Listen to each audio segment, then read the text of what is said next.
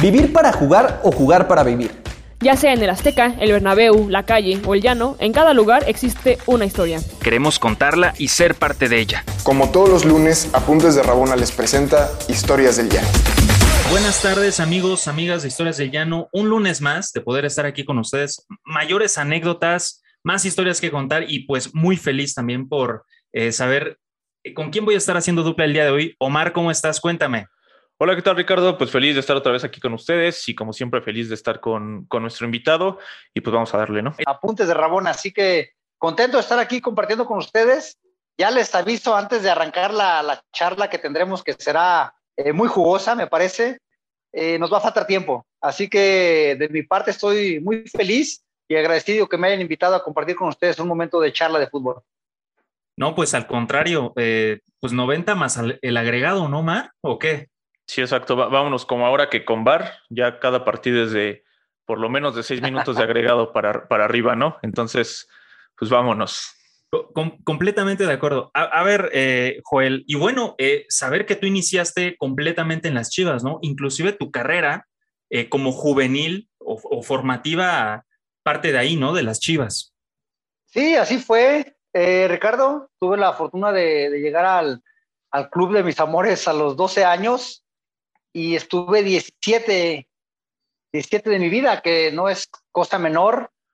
Eh, obviamente tengo mucha gratitud y, los mejores recuerdos de los equipos que me invitaron a trabajar, pero el amor eh, total, el gran amor que, siento eh, en el plano profesional, siempre es y será por Chivas. obviamente arranqué como, como el gran promedio del futbolista jugando en el barrio, ¿eh? en el barrio, barrio. Yo soy de Guadalajara, de una colonia brava, la colonia Echeverría. Este, y fui feliz, fui feliz, eh, porque mis papás nos daban todo, nos daban todo lo que tenían a su alcance. Sí, a lo mejor teníamos ciertas carencias, pero ni cuenta me di, la verdad, de lo feliz que fui de, chavo.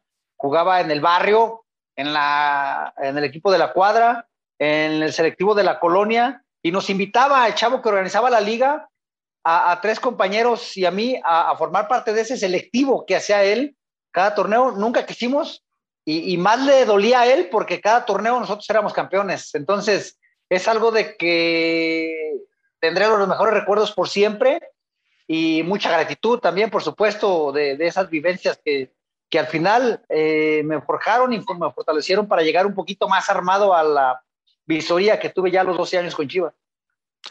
Oye, Joel, y bueno, aquí regularmente empezamos platicando justo con, con esos primeros pasos por el llano, por las fuerzas básicas. Vamos a darnos un salto para dejar al final la etapa profesional, pero ahorita, digamos, has tenido una, entrecomillada, vuelta al llano, por así decirlo, ¿no? Con los partidos de leyendas, con estos partidos que ya no son meramente el fútbol profesional, aunque claro, hay, hay una estructura, hay es decir, también es un ejercicio profesional, se cobra, etcétera, pero bueno, claro, no es lo mismo que, cuando es eh, una etapa profesional. Entonces, ahorita ya desde afuera de eso, pero de vuelta en las canchas y muchas veces de vuelta en canchas, a veces sí es en estadios, digamos que todavía hay fútbol profesional, pero otras es en, en estadios más pequeños, estadios municipales.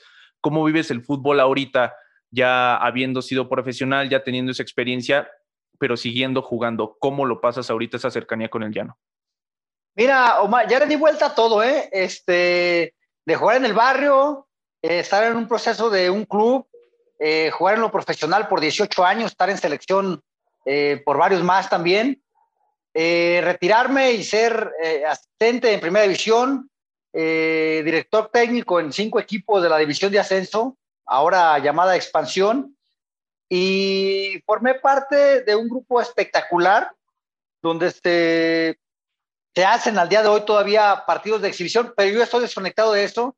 De repente tengo que decirlo también, le cuesta a uno separarte eh, totalmente de la cancha, como que no te quieres quitar los zapatos. Y sabes que nosotros ya estamos en otra etapa.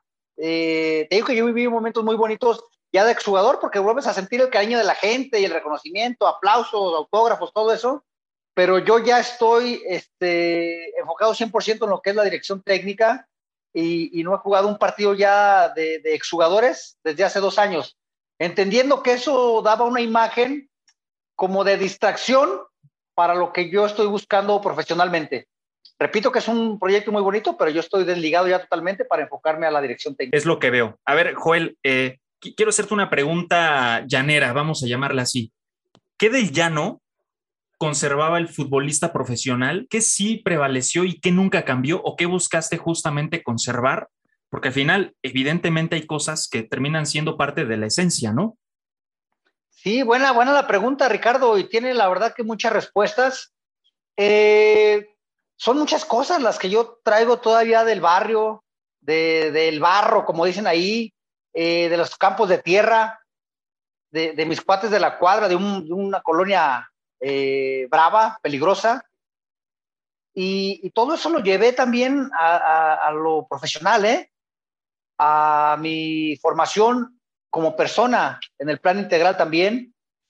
Eh, ese amor por, por el juego, primeramente, pero también ese deseo de ganar, de, no hacer trampa, de no fingir, de no hacer cosas que no corresponden, siempre apegado al fair play, siempre eh, pelearlo con lealtad, con profesionalismo y, con, amor propio. No estoy hablando en ningún momento de, del tema de contratos, de dinero, de fama, no, estoy hablando de lo que es eh, el objetivo genuino de este hermoso deporte, que es eh, el buscar ganar a toda costa eh, pero de muy buena ley.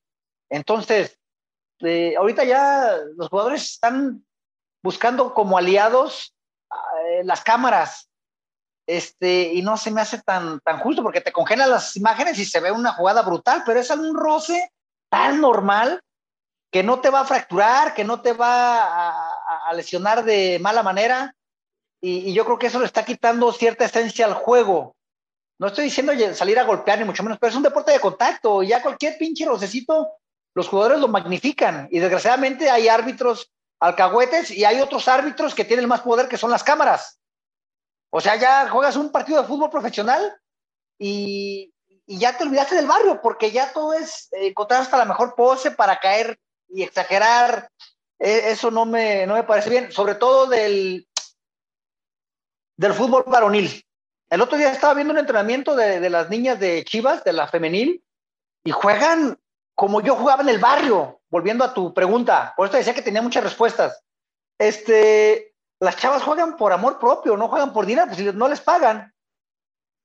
Las chavas juegan eh, con lealtad y no están fingiendo faltas. Hubo un choque fuerte entre dos de, ellas en un entrenamiento, ¿eh? fuerte, fuerte. Sí golpearon a una de ellas y la chava se estaba este, quejando ahí y le dijeron otras compañeras, ya levántate, pareces vato. O sea, así está la situación. Suena de risa, pero, pero es, una, es una realidad y no me lo van a, desmentir ustedes seguramente, Ricardo.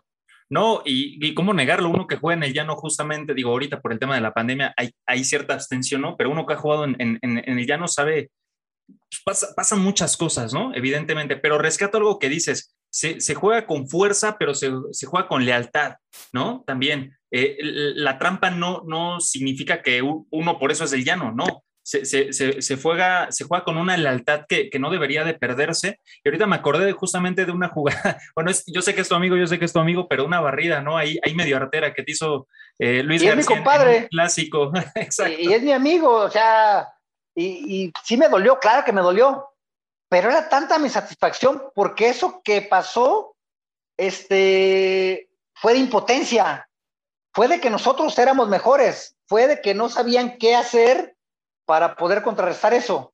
Y, te digo que si es mi cuate Luis, y, al día de hoy me dice, no mames, si te digo el madrazo, le dije, sí, pero te dolió más a ti la roja y la a mí la, expulsión. Y, volviendo a los temas del barrio que, que, me preguntaba también Omar de muy buena manera, este, en la cuadra, en la colonia, e incluso en partidos de, llano, se jugaban sin árbitro. Y era foul cuando así lo ameritaba la jugada. Pero si era un roce normal, un pinche codazo, o sea, ni foul se marcaba. O sea, algo, algo tiene de sentido lo que, lo que estoy mencionando, porque obviamente ya no va a haber marcha atrás, ¿eh? No hay marcha atrás de que no, que antes, y no, es imposible que, que el fútbol con todo lo evolucionado o lo distorsionado que ha sido en los últimos años, vuelva atrás. Ya no hay marcha atrás. Entre más pasa el tiempo, el mundo es muy rápido y el fútbol es igual y el jugador es igual, de inquieto, eh, está dos años en un equipo y quiere estar en uno grande y luego se quiere ir a Europa y luego ir a la selección para después no venir. Puta madre, está distorsionado, es la realidad. Oye, y, en esa línea, ahora como director técnico que tienes una posición de, influir mucho más en los jóvenes que, como jugador, o, al menos ser esa figura específica, más allá del liderazgo que, tenías en la cancha, eres en ese sentido pues, muy estricto, no sé si ves que uno de tus jugadores se tira o que no está corriendo lo suficiente, ¿cómo te manejas con eso? Lo, lo saco del entrenamiento, al que esté fingiendo, al que quiera este, hacer de jugador y hacer de árbitro, lo saco del entrenamiento. O sea, yo no voy a, porque yo normalmente eh, dirijo las sesiones planificadas, por supuesto, y no voy a ir con la tendencia de perjudicar a tal o cual jugador. Yo voy a hacerlos crecer día con día en cada jugada, en cada disputa. Y les digo que de repente no alcanza a ver a cierta distancia, que ellos me digan si salió la pelota, si fue foul, si hubo una mano, eh, cualquier cosa, para comprometerlos a que se apeguen al fair play. Este, y, eso lo van a entender los chavos, porque de repente se distraen más con las decisiones del árbitro que con las decisiones que tienen que tomar ellos. Entonces, no puedes ser juez y parte, porque yo les digo que si, si ellos quieren parar la jugada cada que ellos creen que es una falta o que salió la pelota por algún milímetro, pues yo me puedo equivocar, pero también ellos, yo no puedo estar par y pare todos los entrenamientos porque no, no abre una sesión normal. Entonces, yo creo que se tiene que poner un orden eh, con los chavos eh, muy clara, que quién es la autoridad, en ese caso es el entrenador, pero el día del partido es el árbitro. Entonces los jugadores ya tienen muchas tareas por cumplir como para hacerla todavía de árbitros o de mediadores o de jueces. Entonces yo creo que eso se tiene que ir educando desde las sesiones de entrenamiento. Oye, Joel, y, ahora que estuviste un, tiempo en, Los Cabos, en la, en la Liga Balompié, que desafortunadamente, bueno, va, va, a volver a empezar, pero pero no, no, no fructificó la primera temporada como se esperaba. Pero bueno, eh, eh, lo que te, quiero preguntar al respecto es, muchos de esos jugadores, claro, son profesionales, vienen de Liga Premier, otros ya habían estado en, la hora Liga Expansión, en Fuerzas Básicas, pero digamos en general esta Liga Balompié pues se prestaba para segundas oportunidades. ¿Tú, tú sentías una diferencia notable, digamos, en el hambre respecto a estos jugadores de Liga Balompié, por ejemplo, con cuando has estado en Primera División, con Liga Expansión? ¿Sí sentías eso de manera clara? Notoria no, Omar, abismal. O mm. sea, los chavos ya no tuvieron cupo en primera división, no tuvieron cupo por la reducción de edades y la separación de, la liga de ascenso, y en la sub-20 ya no cabían. Entonces, eh, y por la reducción de, nóminas también que hicieron en los clubes, eh, fue complicado que encontraran acomodo. Y lo mismo para entrenadores, y lo mismo para aficiones. Y, y este proyecto de la Liga Balompié tenía las mejores intenciones, pero el tema que era un desorden. Eso sí era, era un desmadre, pero bien organizado. No había patrocinios, no había ingreso a taquillas, no había televisora, una liga nueva, enjuiciada, criticada, y, nada que ver tampoco, por esto decía del, del tema de las diferencias abismales. Era muy notoria la diferencia de un equipo de Tigres, por ejemplo, con los Cabos. Los Cabos eran de los mejores planteles, ¿eh? Y de las mejores nóminas. Pero en relación a Tigres, ellos estaban, no es por exagerar, pero en nómina 31, 31. Y en calidad también era grande la diferencia. También era diferencia eh, en instalaciones, en difusión, en trato, en, en, calidad, la verdad, en, en, todo, la verdad que era muy Y mucha gente me decía, Omar, que por qué tomaba ese riesgo, que era una liga de barrio, que pues, la verdad sí es cierto, pero yo decía, si en primera división no hay este, espacios, en liga de expansión todavía no aparecía, eh, porque desaparecieron en la división de ascenso. Eh, entonces, no estábamos haciendo algo indebido o algo ilícito, estábamos haciendo lo que nos apasiona. Y me decían que era una apuesta de alto riesgo para mí. Claro que sí lo entendía, si no soy ciego, si sé dónde vivo y, y las condiciones que se tienen que cumplir aquí en México pero tenía que tomar ese riesgo y no me arrepiento en lo absoluto, de verdad. y, seguramente fue algo que, que, una experiencia que te dejó pues muchísimo aprendizaje, ¿no? Con, muchas condicionantes, con muchas limitantes la liga, entonces seguramente fue muy enriquecedor para ti. Y como director técnico, tú desde pues desde que eras jugador, desde tus primeros años, te, vislumbrabas como entrenador o hubo alguno específico que al verlo te proyectaras y eso te, te hiciera que tuvieras este deseo? ¿Cómo diste ese paso? Sí, está interesante. Mira, normalmente si escuchan ustedes las entrevistas de los jugadores que ya están en el retiro o, o en la despedida de su retiro, habla a los 35 o 36 años, te dicen que quieren descansar un momento, que quieren disfrutar de la familia y que quieren prepararse para seguir ligados en el fútbol. Es el speech este, que escuchas normalmente, ¿no? Eh, cada quien tiene eh, el poder de decisión, que es muy respetable. Yo tuve el, curso de entrenador desde los 29 años. Son cuatro módulos de seis meses cada uno. Entonces, yo lo terminé a los 29 años. Yo lo tenía preparado porque la verdad te, abre un poquito más este, la cabeza y, y, tienes más margen de entendimiento con el técnico. Cuando hace un ajuste táctico, cuando te mete, cuando hace las sesiones, porque ya ves de diferente manera este, todo tanto los cambios, los planteamientos, los ajustes tácticos, las sesiones, este, los, los parados, los rivales. Entonces, eh, yo ya tenía claro que quería ser entrenador. Yo no quiero ser directivo, no quiero trabajar en prensa, que me han invitado a cuatro televisoras importantes en México, me han, me han invitado a, a, partidos políticos, pero sabes que yo quiero ser entrenador porque es a lo que le entiendo y para lo que le, me he preparado. Y me sigo actualizando y sigo viajando y sigo estando pendiente, ahorita estoy platicando con ustedes, pero acá estoy viendo fútbol. Este es, eh, yo vivo para el fútbol, vaya. Afortunadamente con el tiempo, Omar y, Ricardo, el fútbol me da para vivir de él también. Pero eh, sí tuve muchas influencias también de, técnicos, por supuesto. Me dirigió Menotti, el Tuca, el Ojitos, eh, Bucetich, me dijo, eh, dirigió la Volpe, Ruggeri, el Coco Basile, o sea, y de todo sacas, ¿eh? Yo no tengo una, una tendencia única, porque a mí me caga que me digan que soy un clon de tal o cual tendencia. No, no, no, entonces ¿para qué trabajo? Sí tengo una fusión de todos, tanto de los que me dirigieron, como los que llegan a México a aportar, como los internacionales, como técnicos europeos de aquí y de allá, y tú vas haciendo tu misma eh, metodología de trabajo, pero muy propia, ¿eh? Si es buena, mala o regular, el tiempo lo dirá, pero por lo menos que, te respeten, que, te preparas, vaya. Oye, y hablando de grandes nombres, hablando de, de, grandes nombres que evidentemente pues compartiste no solo que te dirigieran, sino además como, jugadores. Eh, yo, he escuchado justamente eh, algunas entrevistas donde eh, mencionas la importancia de Claudio Suárez hacia ti, ¿no?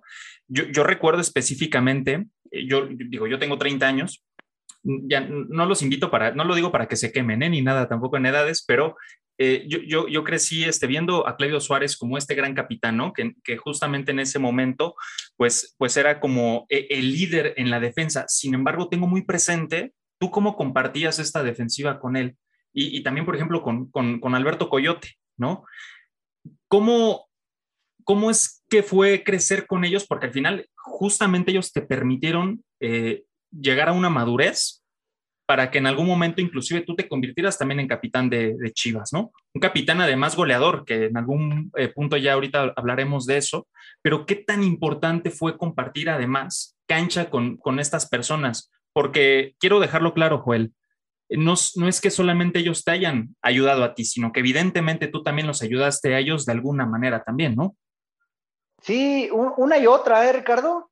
E, es muy simple dar los créditos a, un líder, un tipo que cargó la capitanía casi en todos los equipos que participó. Hablo de Claudio Suárez, un tipo histórico también en nuestra selección, y, aparte, igual que, que, era de jugador de bueno, lo mismo era como persona, o sea que eso te simplificaba mucho, porque siempre estaba pendiente del crecimiento nuestro, hablo de los jóvenes, de cobijarnos, de aconsejarnos, de consolidarnos, y, de exigirnos y a veces regañarnos, ¿eh? Eso era formación. ¿Cómo no le voy a aprender a un tipo de ese, de ese nivel? Después me mencionas a Coyote, yo a Coyote se me complicaba cualquier cosa, cualquier jugada, y se las tiraba todas a Coyote, y él me resolvía todo. Eh, y para mi mala fortuna, al lado de Coyote estaba Ramón Ramírez, que era el más bueno. O sea, se la dabas a Ramón Ramírez y quitaba dos o tres, pase de gol, o gol de él. Vámonos, ¿cuántos quedamos? 2-0 pase de Ramón y el otro gol de él. Este, o sea, eran tres pilares que nos sostuvieron eh, a un gran equipo que teníamos también, o sea, tengo que decirlo, cada quien tenía sus tareas, pero también sus capacidades y, mucha calidad y sobre todo carácter y orgullo propio. Hablo del Pulpo Zúñiga, de Noé Zárate, Camilo Romero, este, Manolo Martínez, Etilón Chávez, eh, Nápoles, Nacho Vázquez, ya de ahí te nombré a siete canteranos. Entonces, sí tendríamos que estar cobijados con, con jugadores importantes, jugadores exitosos y, líderes dentro y fuera de la cancha. Es imposible que, no haya un, buen, un buen fin eh, cuando se conjugan todas estas cosas, sobre todo el aporte que ellos nos dieron, eh, repito, como jugadores y también como personas. Y retomando esa parte, ¿qué, ¿qué tan complicado te resultó a ti esta transición de contención a defensa central? porque digo, a partir de tus goles nos queda claro que la calidad técnica sí existía, ¿no? Y, aparte había fuelle, aparte había regreso, eh, había pulmones para, para, para, que pudieras correr dentro de la cancha y, recoger los balones, pero ¿cómo fue eh, sencillo, fue complicado? Eh, comprendemos también, ¿no? Que en ese momento, en esta transición, estaba el Tuca, ¿no? detrás de esta decisión. La, verdad que fue muy sencillo, este, Ricardo, porque el Tuca eh, me dijo, quiero que juegues de central. Me digo, Tuca, de, volante, de contención, no juego, carne, ¿quieres que juegue de central? Eh, está más complicado. En la posición donde había tenido toda mi formación durante 12 años, casi no jugaba. Hablo de contención. Y me quiere hacer central. Dice, hazme caso, güey. Al lado de Claudio Suárez, vas a llegar a la selección.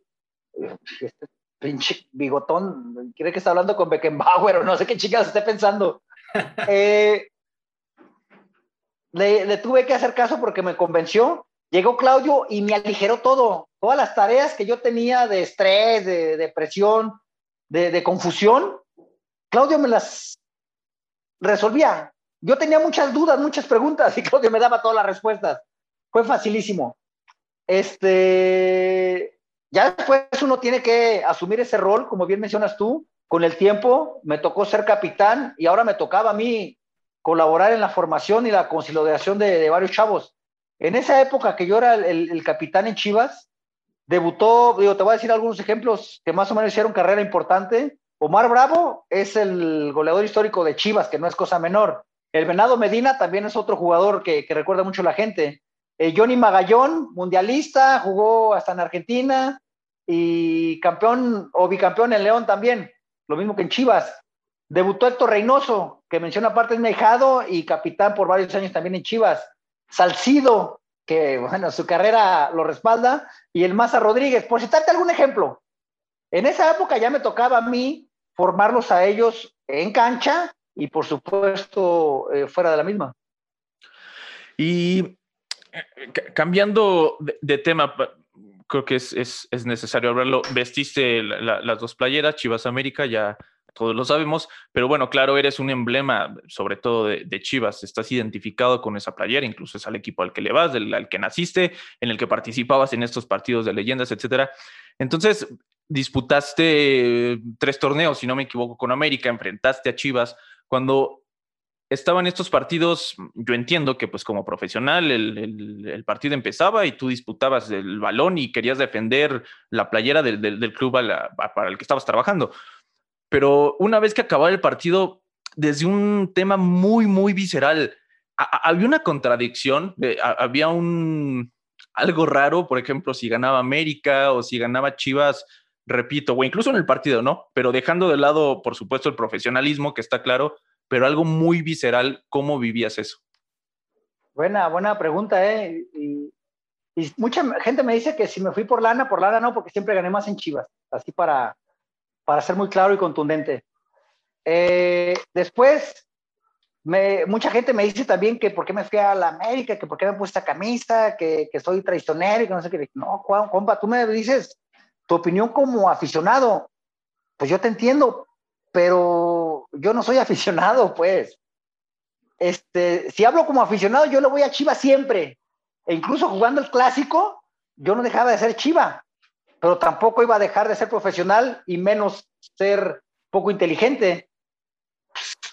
yo tengo la fortuna de que ahorita la gente de América me, me reciba y me salude de muy buena manera, me pidan fotos, pero el gran amor siempre va a ser Chiva y eso lo saben todos perfectamente, la gente de América y sobre todo la gente de Chivas y sobre todo yo, que al final es el, el, que tiene que estar más convencido que nadie. Pero eh, te cuento una anécdota buena y ahí les va un apunte de Rabona que, que, creo que les va a gustar. Cuando me tocó jugar el primer clásico, yo acababa de llegar de la selección eh, a Guadalajara. Después de la Copa Confederaciones, nos tocó ser campeones en el 99 y nos presentamos en el club. Y llegando me citaron en la oficina, ni siquiera entrené. A ver, Joel, eh, tenemos ahí un pendiente financiero de deuda con... Eh, saludos ahí a tu mamá. Por ahí vi que se asomó Omar.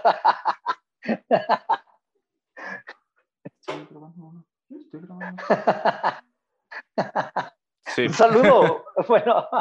Gracias. Entonces, eh, llegué a Guadalajara y me dieron la opción de elegir Toluca, Tigres o América. Toluca, Tigres o América. ¿A qué equipo te quieres ir? Porque ya no podemos sostenerte porque tenemos que pagar una, un pendiente que había con Televisa. Entonces, yo en Chivas ya había debutado, ya había sido titular, me había hecho referente, campeón con Chivas, había ido al Mundial gracias al equipo. Yo quería seguir teniendo retos importantes. Si un equipo que se le asemeje a Chivas, con gran arrastre mediático, con una presión importante de prensa acerca de la selección, cerca de campeonatos, con torneos internacionales, pues no hay otro, seguía jugando clásicos, o sea, tengo cara de güey, como me ven, pero no soy. Y mucha gente le hubiera gustado vivir lo que me tocó vivir. Pero cada quien opina, ¿no? No, a mí me invitaron, pero yo no me quise ir. Eso dicen porque no nos invitaron. Yo les digo tal cual fue mi experiencia. Eh, me tocó ir a América por decisión propia, que no cualquiera lo puede tener, y menos en aquel tiempo, ¿eh? Entonces, en la jornada 2, clásico, en el Azteca, puta madre. Yo salí ya con otra camisa después de 15 días de estar por 17 años de mi vida en Chivas. No era fácil, este, Omar, no era fácil asimilar que ahora estábamos con el, que, que estaba con el acérrimo rival, que estaba con el antagónico histórico, que ahora la gente que me abuchaba siempre, que me mentaba la madre, ahora me iba a apoyar y viceversa eso lo entiendo perfectamente, es parte del fútbol y parte del crecimiento personal también. Cuando salimos a calentar, yo con América y, Chivas en el otro lado, de verdad, ¿eh? Y voy a mirar así, haz de cuenta que yo estaba viendo al otro campo del calentamiento de Chivas. Eh, estando en América, yo quería irme a calentar allá con mis amigos, con mis amigos de toda la vida, con mi gran amor, ya se los dije dos veces este, complicado. Después del calentamiento, ¿sabes qué, güey? Este, estos van a ser mis amigos siempre, pero me tengo que poner el disfraz de, profesional y ahora juego para, para el América y me voy a entregar como lo hice con Chivas, como lo he hecho siempre con cualquier proyecto, y así fue. O sea, no quedé a deber un esfuerzo, una barrida, un centímetro de profesionalismo en América, porque no tenía más por dar. Y en Chivas igual, pero gratitud siempre voy a tener por los otros equipos que me dieron trabajo, pero amor por siempre será únicamente por Chivas. Hay, hay, un gol justo en los clásicos y justo que anotaste con el equipo de tus amores que Chivas, que también escuché que, que es uno de tus goles que más recuerdas en una entrevista y también, que te, te, quería platicar, es uno de los goles que yo más recuerdo como aficionado. Yo le voy a la América y justo cuando tenemos invitados que... Sí tienes cara, ¿eh? Sí tienes cara, además. que, que, que tenían su etapa en, de mitad de los noventas para arriba, que es cuando Ricardo y yo éramos niños, ¿no? Y empezamos a ver fútbol. Bueno, este clásico ya fue en el 2002, yo tenía 10 años. Me acuerdo muchísimo de este clásico, repito, lo, lo, lo vi con mi hermano, pusimos ahí uno, unos peluches, pusimos banderas y, y, fue un partido muy, muy polémico de, de volteretas, de penales inventados, de penales que no marcaron, de un montón de cosas. Pero pues el, el final lo, lo, llegaste a poner tú con, con un gol de, de, cabezazo que viendo la imagen le, le, le ganas a, a Duilio Davino y a Cristian Patiño. El, no, el a Zamorano, ¿no? Creo. No, según yo sí es Davino, pero... Era, salté entre Duilio Davino y Oscar Rojas, el chileno. Y Rojas.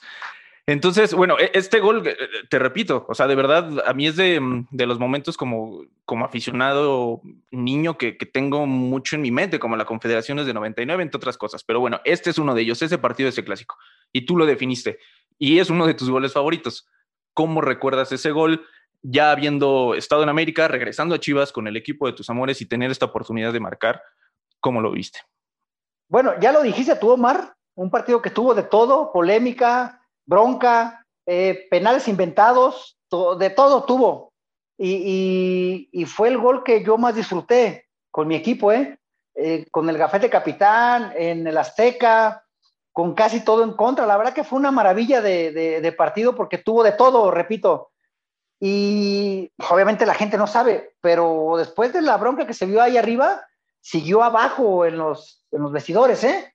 Nomás que no entraban cámaras, porque en el Azteca estaban así los espirales y adentro se comunicaban este, en el túnel. Allá siguieron los madrazos, nomás que la gente ya ni supo.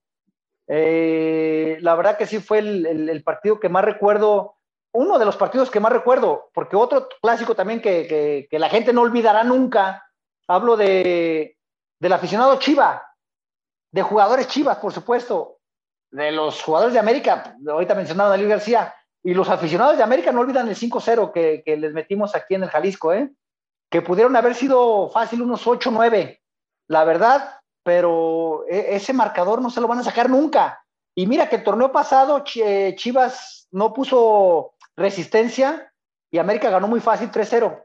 Y pudieron haber sido otros tres, pero no iban a borrar el que, el que me tocó vivir en el Jalisco, el 5-0. Sí, y, eh, para concluir de, mis cosas y, mis traumas, ese clásico del 96 es, es el primer recuerdo que tengo eh, claro de, de, fútbol. Es decir, yo, yo, yo me recuerdo que ya me gustaba el fútbol, que ya veía partidos, que ya pateaba la pelota, bla, bla, pero es el primer partido que, que soy bien consciente de que lo vi, que lo estaba viendo con mi papá. Entonces, eh, es, repito, para Ricardo y para mí siempre es emocionante pues tener la, la oportunidad de platicar con los protagonistas de esas historias que, pues, que como amantes del fútbol nos, nos, marcaron demasiado. Entonces, tanto ese clásico que ganaron en Azteca como ese primer clásico del cual recuerdo, pues ahí andabas tú y ganaron las Chivas. Entonces, pues repito, ¿no? Es, es, es, es emocionante poder tener ahorita la oportunidad de platicar. Sí, claro, y me da gusto, Omar, y te felicito de que tú siendo americanista te acuerdas de aquellos momentos y reconoces, yo lo valoro mucho. Y también tengo que reconocer que ahorita tienen una estructura mucho más ordenada, eh, que son más protagonistas, que son más exigentes, que la gente no es tan condescendiente. Eh, hablo de la actualidad y lo opuesto que han sido los dos equipos en los últimos años. Así que una y otra, te valoro que, tú reconozcas lo otro y yo valoro lo que, y tengo que reconocer lo que, lo que vive mi equipo y el tuyo en estos momentos.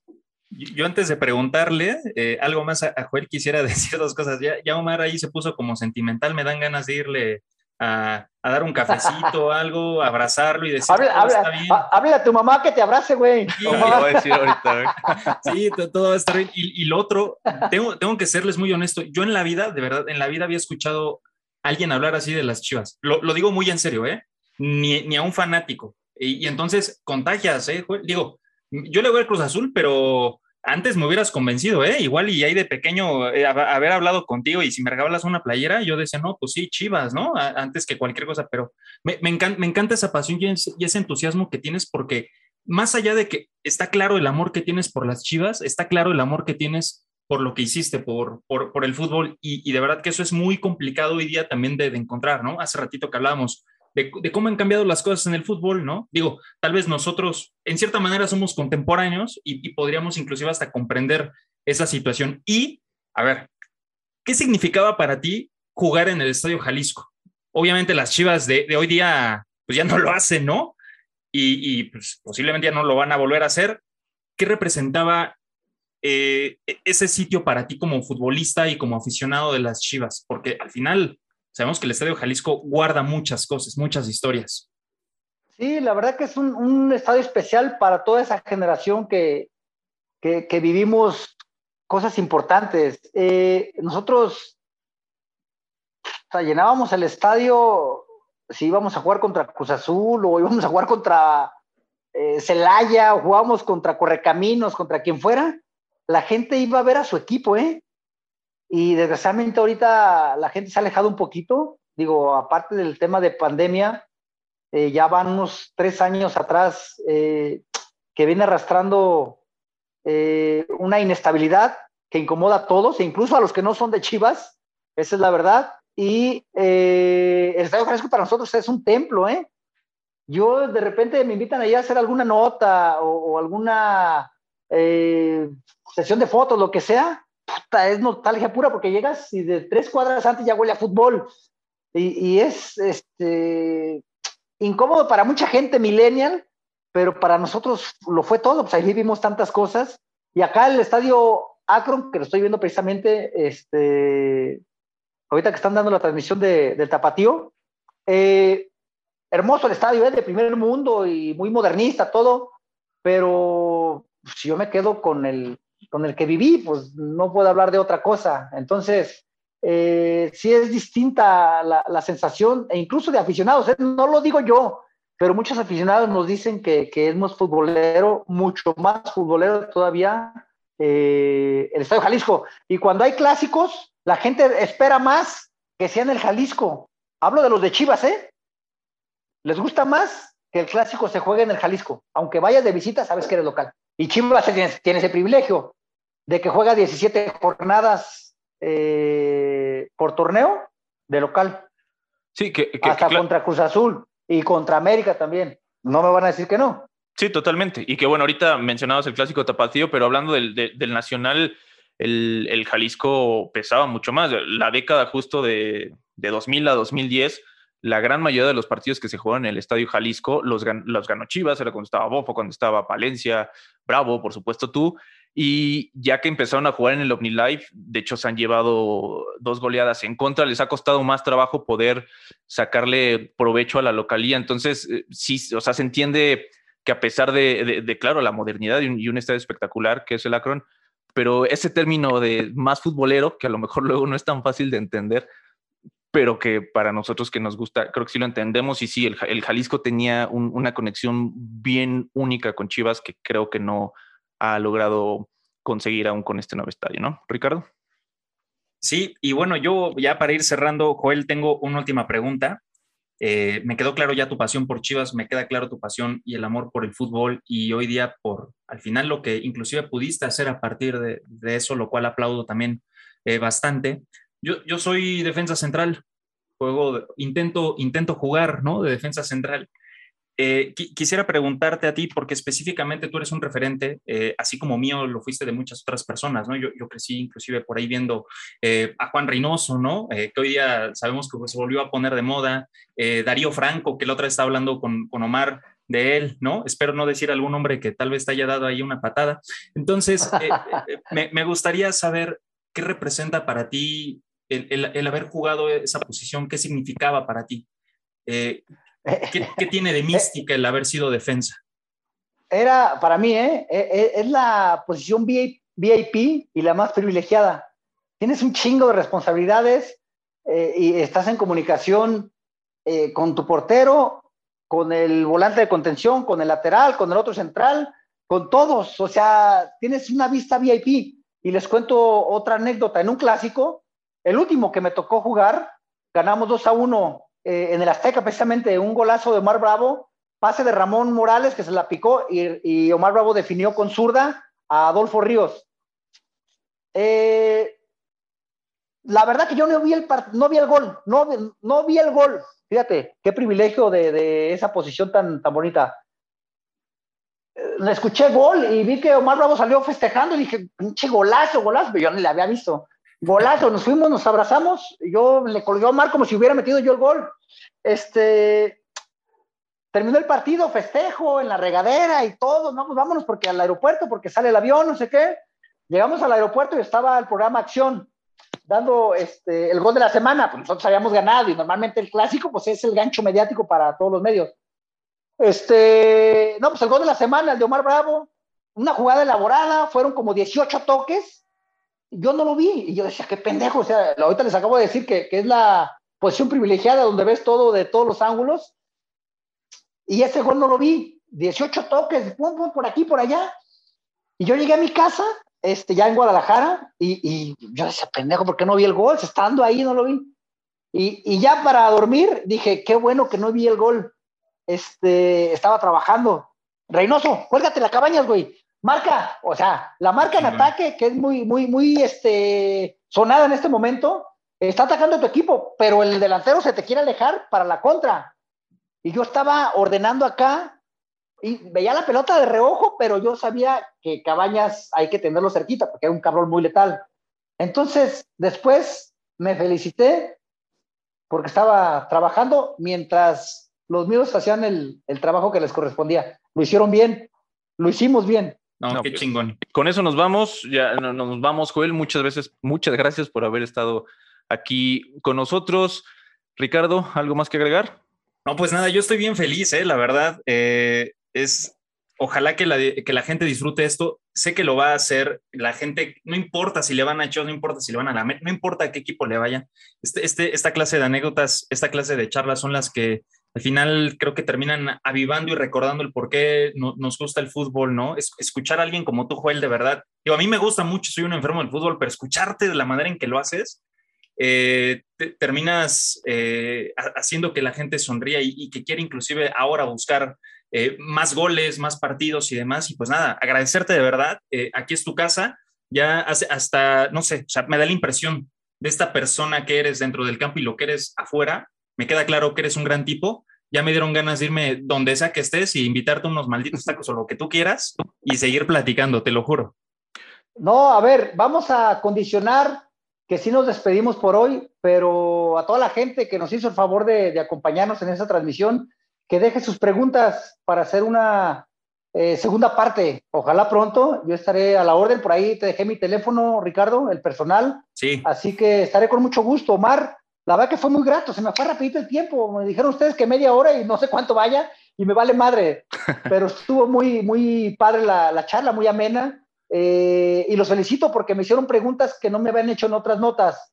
Así que eso aligera mucho más. Esto no es una entrevista, es una charla de café, de restaurante, de cuates. Y, y, veámonos así, de verdad se los digo, ¿eh?